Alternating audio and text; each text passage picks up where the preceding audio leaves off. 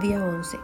Bienvenido, bienvenida. Yo soy Gloria Flores, coach espiritual y de vida, autora del viaje de un alma.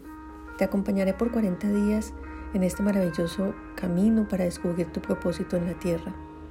Este reto está inspirado en el libro Una vida con propósito de Rick Warren. Las historias, algunas reflexiones e invitaciones adicionales son mi contribución para ti. Estoy feliz de acompañarte. Día 11 hagámonos los mejores amigos de Dios. Si cuando éramos enemigos fuimos reconciliados con Dios por la muerte de su Hijo, con cuánta más razón estamos ya reconciliados, seremos salvos por su vida. Romanos 5:10. Dios quiere una relación de amistad contigo. Así se ve los primeros capítulos del Génesis, cómo Él se deleitaba en Adán y Eva y ellos en Él. Pero luego de la caída dicha relación se estropeó. De la presentación del libro del viaje de un alma. Dios, un Dios vivo y real como usted que lee y yo que escribo, porque comprendí que sin Él entre el pecho y la espalda experimentaba un tremendo vacío, y ese vacío solo lo ha podido llenar su amorosa presencia. No estoy hablando de religión, estoy refiriéndome a una relación. En el Antiguo Testamento solo unos pocos disfrutaron de una relación de amistad con Dios. Moisés y Abraham les llamó amigos de Dios. David fue un hombre conforme a su corazón. Job, Enoch y Noé tenían una amistad íntima con Dios. Sin embargo, era una relación donde predominaba el temor. Esto cambió con la venida de Jesús, pues cuando Él muere en la cruz, el velo se rasgó y el velo simboliza nuestra separación con Dios, lo que nos permite ahora acceder al trono de Dios en cualquier momento.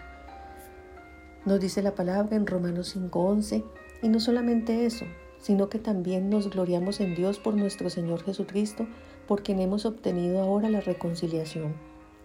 Nuestra amistad con Dios es posible y por la gracia y por el sacrificio de Cristo, hoy más que nunca tenemos acceso a ese trono de Dios.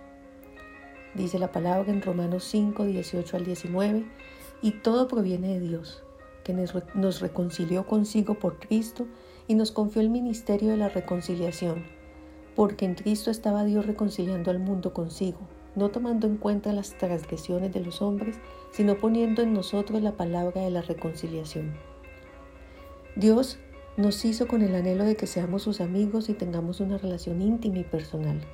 No podríamos comprender del todo por qué, si Él se basta a sí mismo, quiere esa relación con nosotros.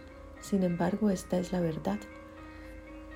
Dice la palabra, Él creó de solo de un solo principio todo el linaje humano, para que habitase sobre toda la faz de la tierra, fijando los tiempos determinados y los límites del lugar donde habían de habitar, con el fin de que buscasen la divinidad para ver si a tientas la buscaban y la hallaban, por más que no se encuentra lejos de cada uno de nosotros.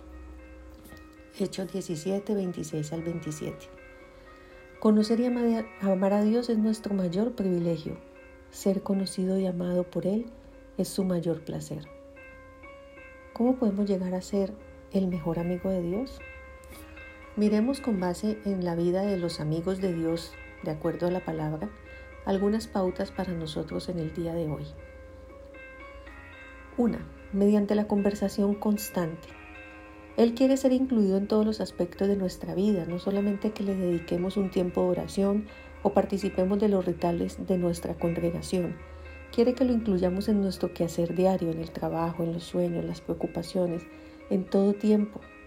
Por esto la palabra en 1 de Tesalonicenses 5:17 nos dice, orad constantemente. La clave de la amistad con Dios no es cambiar lo que uno hace, sino cambiar la actitud de uno al hacerlo. Lo que normalmente haces para ti, comienzas a hacerlo para Dios, ya se trate de comer, bañarse, trabajar, descansar o sacar la basura. Hermano Lawrence, siglo XVII, en el libro La práctica de la presencia de Dios.